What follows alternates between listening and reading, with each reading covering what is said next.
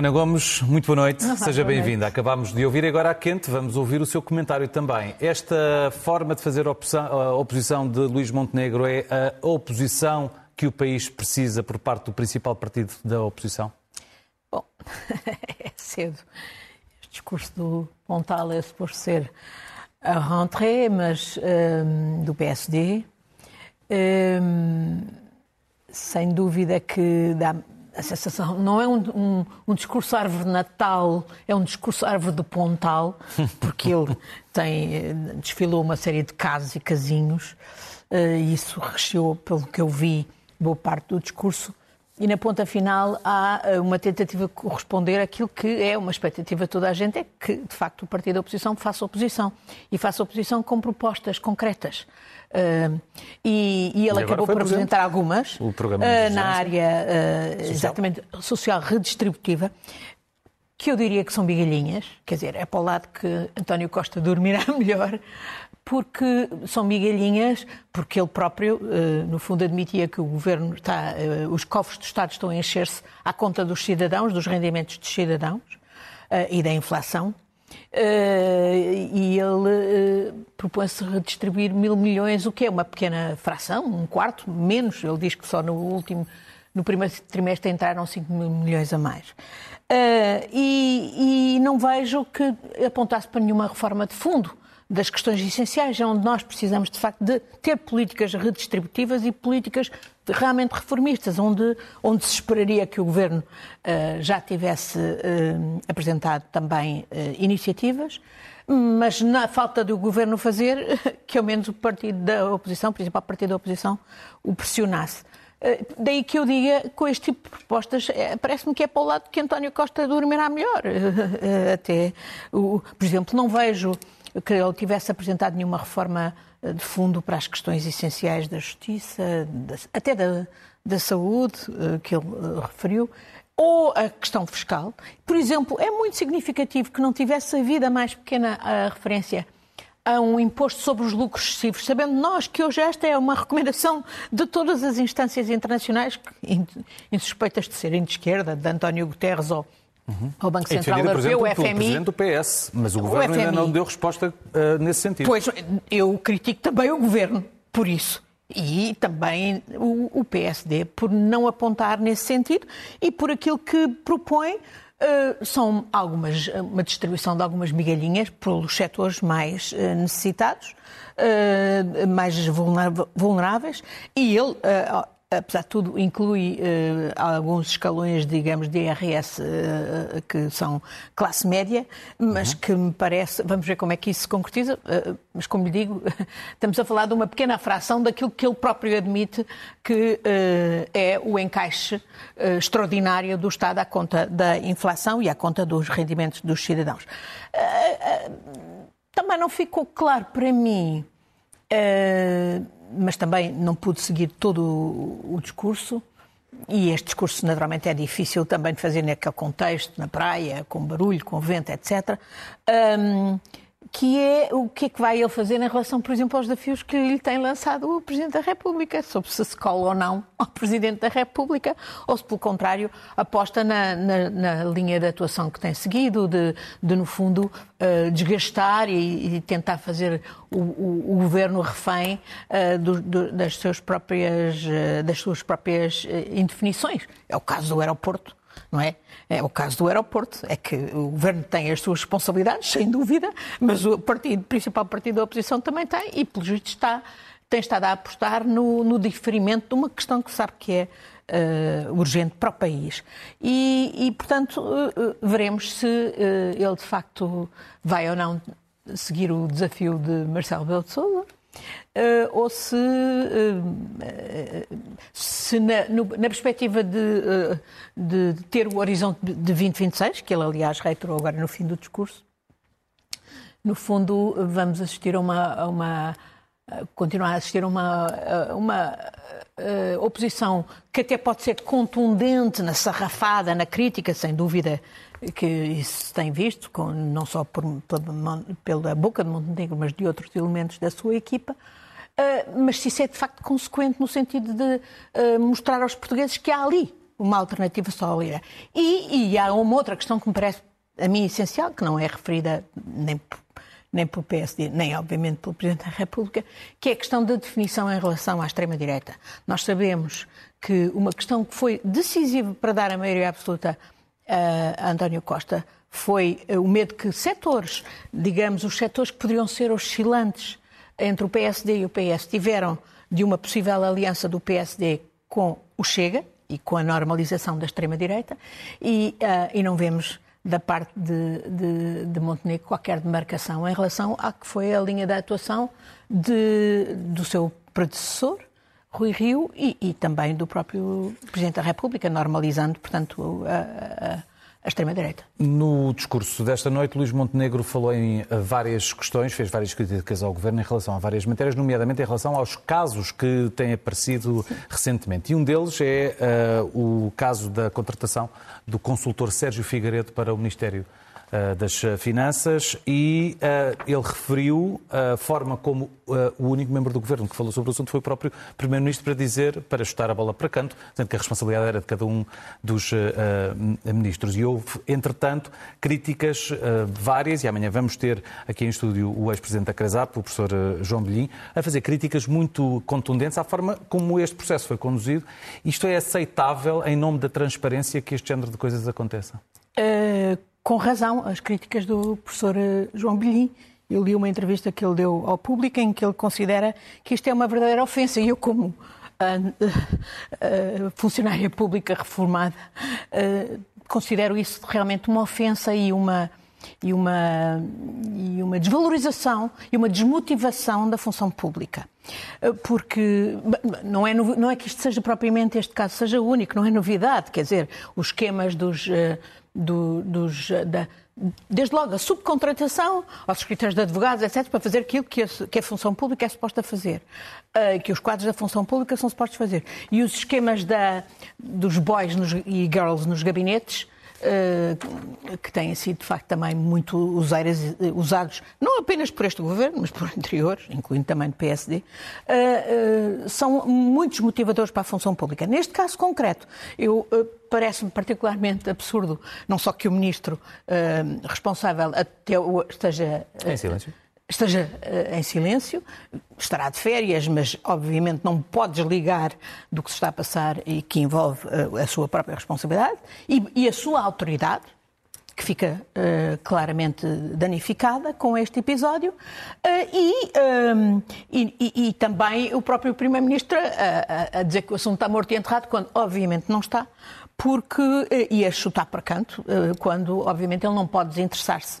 Até porque, no passado, até criticou o caso de António Borges, que foi um, sistema, um, uma contratação semelhante pelo governo Passos Coelho. Ele próprio, eh, no fundo, impôs a de Lacerda Machado para aquele, para aquele esquema da TAP, não é? Uhum. E, e, neste caso, não é só ser um salário superior, pelo justo até ao do próprio Primeiro-Ministro, é, é, ser sem exclusividade e sem, sem exclusividade e sem prestação de contas e, sobretudo, como sublinha o professor Bilhin, sem, ter, eh, sem que haja uma competência específica para aquele cargo eh, para o qual até já existem comissões com funcionários públicos muito mais, muito pior pagos uhum. e que, de quem se espera e que têm a responsabilidade de fazer o trabalho de avaliação das políticas públicas. Portanto, isto, este esquema é mau. Eh, o esquema, por exemplo, também que foi revelado esta semana com, uma, com, com a presidente do, do Instituto de Emprego e Formação Profissional, que, por visto, arranjou um esquema antes de ser nomeada para, através de uma empresa de que ela própria era sócia, eh, criar uma situação de desemprego fictício e, à conta disso, ganhar subsídio de desemprego. É também para mim escandaloso que a ministra ainda esteja calada sobre isto e que tolere isto, não é? E, depois temos outras disfunções. Olha, o Banco de Fomento, que é um, uma, um banco do Estado, e agora soubemos que é também, já não, já não bastava o, o, o diretor da compliance, o diretor da, agora é a administradora de risco, um, a própria direção. Há aqui disfunções que não se entendem de facto e que são, e que, olha, são munições de que a extrema-direita está à espera. Eles esfregam as mãos de contentes com isto, que infelizmente é por. Hum, por, hum, por, por, por ação ou omissão do governo. E já nem vou falar do caso que, que também foi referido, da, da, da infelizmente da Ministra da Agricultura, com aquela tirada sobre que sugeria que os agricultores iam ser penalizados pelas, pelas recomendações de voto da CAP. Mas isso faz lembrar aquela expressão que o Luís Montenegro dizia há pouco, no PS, Estado e partido são a mesma coisa? Pois, uh, infelizmente, sugere que há uma atitude uh, sobranceira que, apesar de ser dito que a maioria absoluta não iria uh, implicar, que na cabeça de algumas pessoas há uma atitude arrogante e esta, uh, estas ações sugerem isso. Mas, apesar de tudo, deixe-me só dizer que não foi tudo mal no que, na rentrée do Primeiro-Ministro. Eu acho que o Primeiro-Ministro também anunciou algumas coisas importantes. Penso que é importante a medida que ele anunciou de. Uh, e essa é significativa de uh, uh, abono família para 600 euros e uh, o alargamento da, das creches, para além daquelas idades mínimas a que, estava, a que estavam, enfim, hum, anunciadas. também não de facto, volto a dizer, não, não, não é nada positivo que ele tenha sugerido que também estava a, empurrar com a barriga a ideia dos tais lucros excessivos que Guterres disse imorais e que são absolutamente imorais, ainda por cima, quando, em alguns casos, são de setores que até já estão condenados pelo Tribunal e pela Autoridade da Concorrência por alinharem em esquemas de cartel, que obviamente prejudicam os cidadãos e, e, até recorrerem e não pagarem as multas a que foram condenados, etc. Uh, eh, e, e, e, neste contexto, uh, acho que cabe destacar, um, apesar de tudo, um outro aspecto que eu considero positivo, que o Primeiro-Ministro reagiu muito rapidamente àquela sugestão do chanceler alemão de... Um, de ser construído um novo um, gasoduto, um gasoduto entre a Europa Central e Portugal. Isso faz todo sentido. É, aliás, uma, uma iniciativa que até já vem de trás, que foi inclusivamente tratada pelo anterior governo e que foi boicotada pela França, e é preciso que se diga isto. E, e portanto, faz sentido no contexto da, da, da, do, da necessidade de desligamento da, da, da Europa de, do gás uh, russo. Uh, faz sentido no contexto da, da, resposta às alterações climáticas e uh, eh, um, porque esse gasoduto não deve ser servido só para o gás natural, que não é verde, mas para, está preparado para, para uma energia verde e, e, renovável, que será o hidrogênio verde. E, e eu penso que é fundamental que isso implique também que a rede elétrica, uh, as ligações de rede elétrica, que permitam que, que um país como Portugal possa, por exemplo, exportar a energia renovável que pode produzir muito mais ainda se tiver para onde exportar. Eh, e, por exemplo, eu penso que este seria o momento, eu espero que na, eh, na rentrée do governo em setembro os pacotes de incentivo prevejam programas sérios de eficiência energética, que faz todo o, o, o é completamente racional neste contexto internacional e nacional. E nas oportunidades que justamente se nos abrem.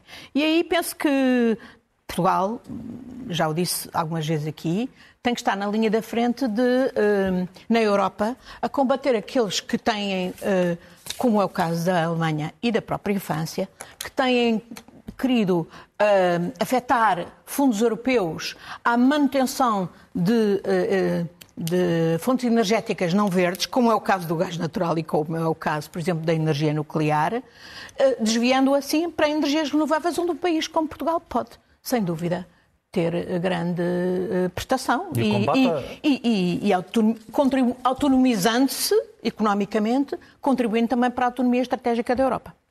Uh, o país tem uh, responsabilidades uh, nessas matérias, obviamente, mas tem noutras e tem numa matéria que afeta tantas pessoas há tanto tempo e há demasiado tempo para a perspectiva de um país que não quer continuar a ter incêndios com as dimensões que tem tido e principalmente com as alterações climáticas a continuarem a evoluir e com a probabilidade de cada vez mais termos eventos cada vez mais dramáticos. Esta semana houve mais um.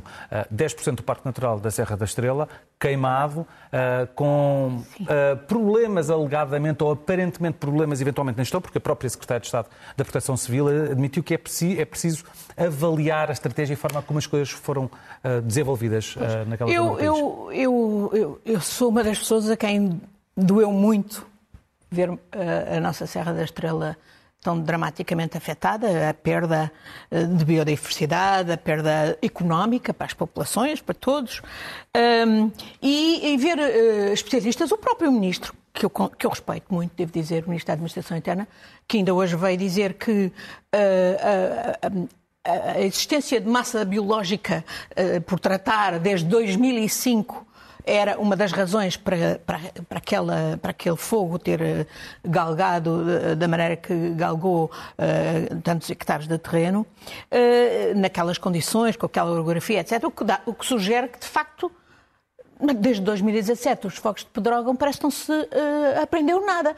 E, aliás, é o próprio Primeiro-Ministro também que veio dizer que se vai estudar no fim do, dos fogos. E ainda, e ainda, como avisou o Ministro, ainda, ainda a época está para dar e, e infelizmente, assustar.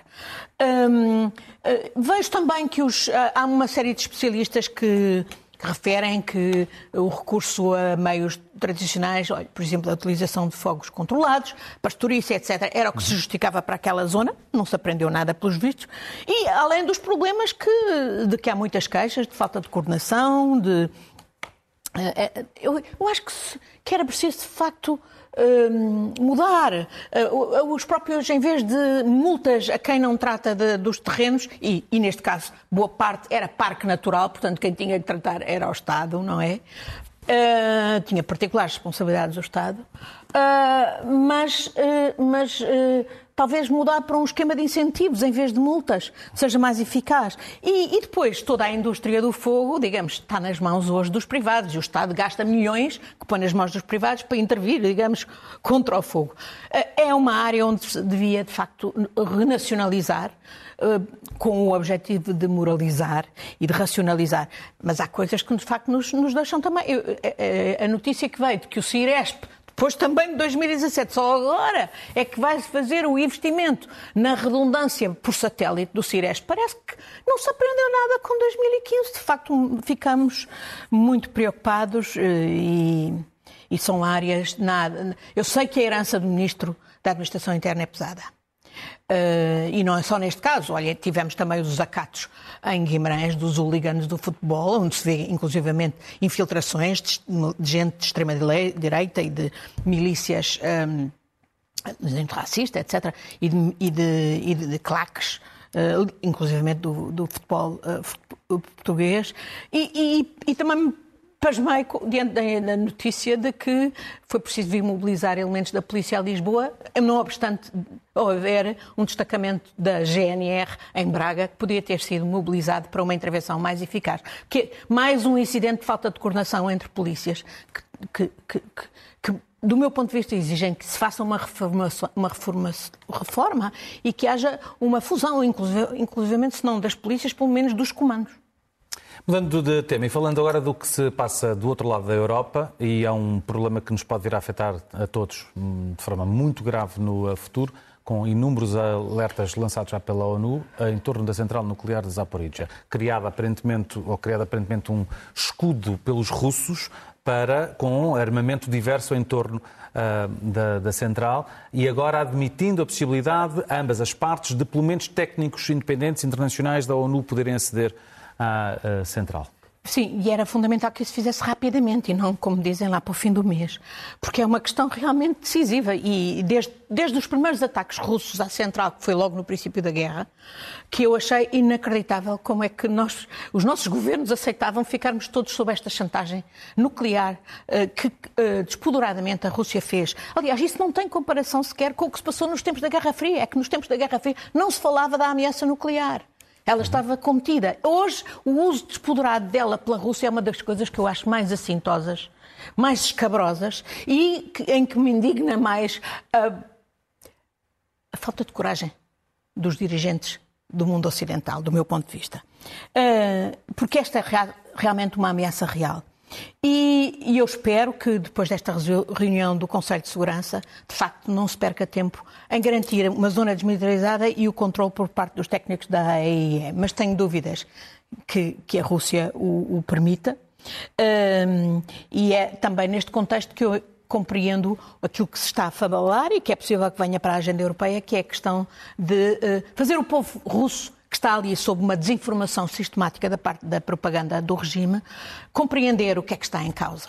E compreender que tem custos a pagar para ele de alinhar nesta guerra. Infelizmente, muita gente, há muita gente corajosa, muitos já saíram, alguns estão na prisão, Navalny, uh, Vladimir Karamurza uh, e outros estão na prisão, mas a maioria do povo russo está, uh, está sob esta propaganda terrível. E, sem dúvida, a ideia de, de dos vistos, de, seletiva dos vistos, uhum. para que não possam vir gozar férias como era, como era normal, e percebam tem a, tem, tem a sua justificação e eu percebo que não sejam só os países que conhecem bem e que, e que estão na primeira linha, digamos, dos Bálticos, etc. Polónia, Bálticos, etc. A, a pensar nisso. Só que isso, obviamente, só pode ser, do meu ponto de vista, utilizado ao mesmo tempo que se abrem as portas.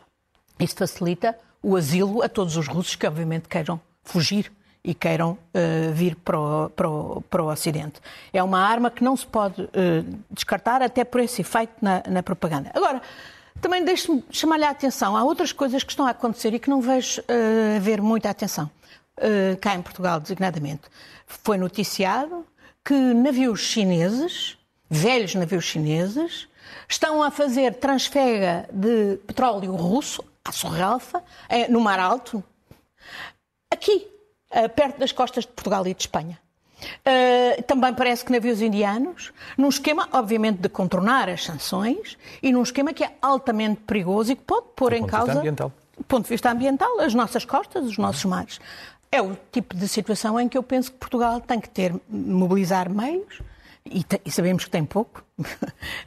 As nossas Forças Armadas eh, estão muito pouquinho equipadas, orçamentadas, há muito tempo, há muito tempo mas uh, em que é mesmo preciso alertar uh, a NATO e a própria União Europeia para as implicações.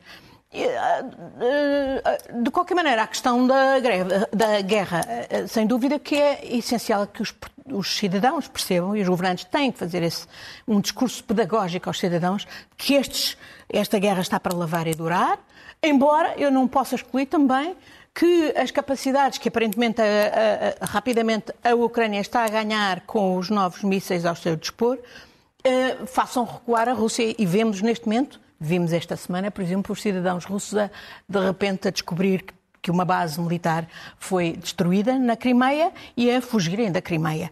E, portanto, há, há algum movimento mas, não, mas o, o, normal é, de facto, Putin apostar no cansaço das opiniões públicas europeias e é mais do que nunca aqui que nós precisamos ter líderes à altura. Que liderem.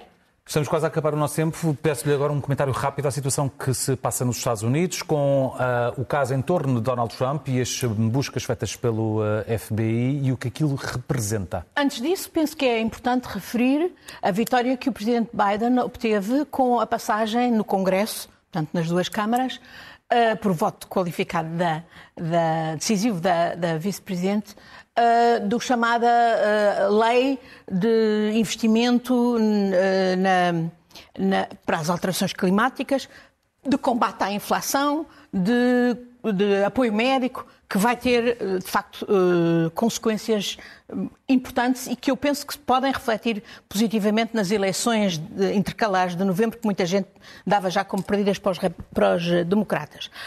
Um, neste contexto, de facto, de repente as atenções se desviam para, para, para Trump, que se arma em vítima por uh, estar a ser uh, objeto de buscas, a sua residência lá na tal compound na Flórida, um, por uh, estarem a ser procurados documentação que ele levou para casa e que documentação que considera ser altamente secreta, designadamente podendo envolver, por exemplo, listas dos espiões americanos, listas materiais de implicações nucleares, etc., que obviamente com Trump podemos quase que ter a certeza que são partilhados com outras potências, designadamente a Rússia.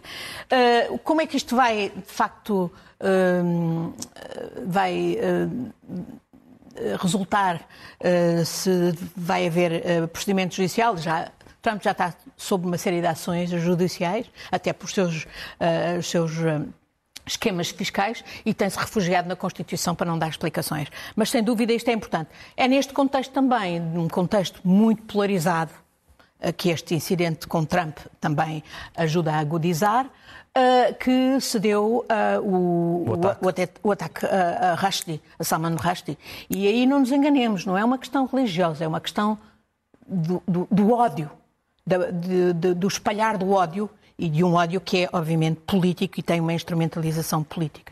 Muito rapidamente, para terminar, já ultrapassamos o nosso tempo, duas notas finais. Uma primeira sobre o Afeganistão, que está a passar um ano sobre a retirada das tropas. Faz amanhã a, a, a, a trágica e vergonhosa retirada das forças americanas e ocidentais do Afeganistão, nas condições em que se foi feita. E, apesar de tudo, há mulheres corajosas no Afeganistão que se têm manifestado pelos seus direitos elementares à educação, que os talibã não, eh, não deixam eh, de maneira nenhuma assegurar. E, e eu penso que o Ocidente e, e, e Portugal também, hoje soube-se também que boa parte dos cidadãos afegãos procuraram refúgio no nosso país, já saíram. Isto tem a ver mais uma vez, com as condições deficientes de apoio à integração a refugiados que temos no nosso país, uh, afegãos ou de outras nacionalidades. Mais poderíamos fazer, mais deveríamos fazer. Uh, há mais famílias afegãs que precisam e que pedem para vir para Portugal, mas que precisam de ser devidamente apoiadas e não fazemos suficientemente. Gostava, para finalizar, de, de prestar homenagem. Uh, ao jornal uh, Almeida Bruno, que faleceu esta semana. Era um, um jornal de abril. Era também uma pessoa muito ligada à Spínola. Eu não o conheci pessoalmente, mas quem, conheci, quem eu conheci, que o conheceu, tinha por ele alta consideração como militar, uh, independentemente, de, digamos, dos julgamentos políticos que ele entendeu fazer. Fica feita essa referência também, essa nota final. Ana Gomes, muito boa noite, muito obrigado. Até para a semana. Obrigada.